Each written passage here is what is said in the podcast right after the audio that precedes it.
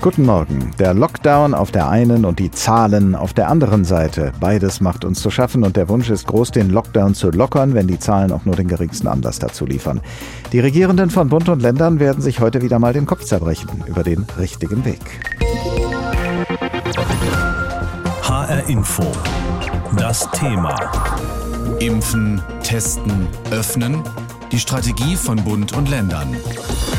Nach allem, was schon vor der heutigen Beratung an die Öffentlichkeit gedrungen ist, werden die Regierenden von Bund und Ländern einerseits den Lockdown verlängern bis Ende dieses Monats, aber auf der anderen Seite wird es wohl an der einen oder anderen Stelle Lockerungen geben oder zumindest die Aussicht auf Lockerungen in absehbarer Zeit.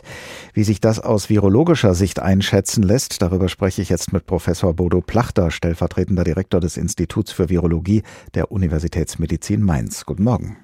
Schönen guten Morgen. Wie groß ist Ihre Sorge, dass neue Lockerungen die Infektionszahlen wieder nach oben treiben? Naja, das muss man sehr genau beobachten. Das Problem ist sicherlich äh, überall dort, wo man äh, kontrollieren kann, wo man die Hygiene einhalten kann. Da wird man natürlich auch ähm, einen kontrollierten Bereich haben. Meine Sorge ist eher, dass jetzt so ein bisschen der Druck steigt, äh, vieles wieder zu tun und man eher unvorsichtig wird. Äh, nochmal, ich glaube, es ist äh, wichtig zu schauen, die Bereiche anzuschauen, wo man lockern möchte, wie die Hygiene aussieht, ob man das entsprechend umsetzen kann mit Abstand, äh, eventuell mit Maske etc. Und dann kann man sich vieles Kleines, wie es ja auch im Beitrag genannt wurde, wieder vorstellen. Aber eine komplette Lockerung, jetzt alles äh, oder größere Lockerung, glaube ich, das ist im Augenblick problematisch. Viele sehen ja schon folgendes Szenario vor ihrem geistigen Auge. Es wird jetzt gelockert und in zwei oder drei Wochen steigen die Zahlen wieder so stark an, dass man schon wieder fast alles schließen muss. Würden Sie den politisch Verantwortlichen empfehlen, lieber noch eine Weile bei den jetzigen Einschränkungen zu bleiben? Naja, der Punkt ist, äh, es entsteht ja ein erheblicher Druck. Äh, die Menschen wollen auch wieder raus. Bestimmte Dinge sollen wieder stattfinden und es gibt eben Bereiche, wie ich eben gesagt habe, wo man von Seiten der Hygiene relativ gut kontrollieren kann. Also wir hatten ja jetzt äh, über die Zeit hinweg die Supermärkte offen. Also kann man sich gut vorstellen, dass so andere Bereiche des Einzelhandels geöffnet werden. Ähm, das heißt also, das muss man natürlich genau anschauen, aber es besteht natürlich die Gefahr, dass an der einen oder anderen Stelle nachreguliert werden muss. Nur daher eben ist es glaube ich, war ratsam, im Augenblick langsam vorzugehen, mit, wie es eben gerade genannt wurde, mit kleinen Schritten und nicht jetzt äh, den großen Wurf zu wagen und dann nach zwei Wochen zu sagen, jetzt machen wir wieder alles zu. Schauen wir uns mal einige Bereiche, die noch nicht genannt worden sind, an. Äh, die Schulen zum Beispiel. Einige Landesregierungen drängen darauf, nach und nach immer mehr Schülerinnen und Schüler wieder zum Präsenzunterricht in die Schulen zu schicken. Wie gefährlich ist das aus Ihrer Sicht? Ja, das ist eben genau so ein Bereich, den man sehr gut überwachen kann und wo äh, auch äh, in der Vergangenheit relativ wenig passiert ist. Wir haben gute Hygienekonzepte, das hat gut funktioniert, auch während der Zeit, wo die Schulen geöffnet waren.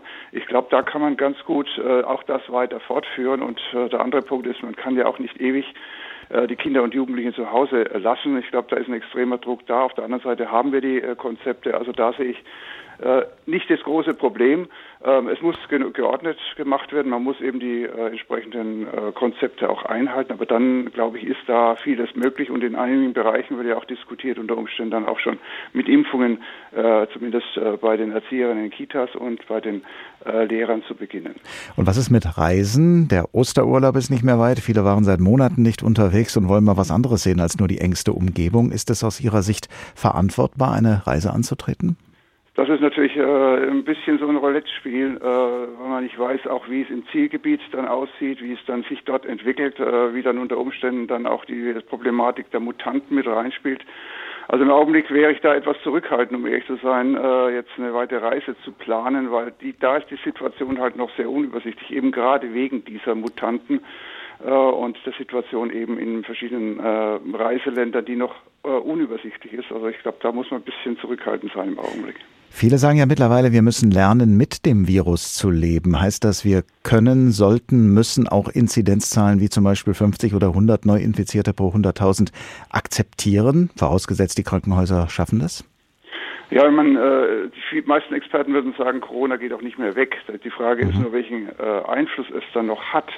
Äh, Im Augenblick sehen wir zwar diese äh, Neuinfektionszahlen auf einem hohen und stabilen Niveau, es geht nicht weiter runter. Auf der anderen Seite sieht man schon in den Krankenhäusern eine gewisse Entspannung. Das heißt also and mit anderen Worten, äh, wenn eben diese Situation, dass wir verhindern wollten, das Gesundheitssystem soll entlastet werden, wenn das erreicht ist, dann kann man natürlich auch von diesen Inzidenzzahlen etwas weggehen.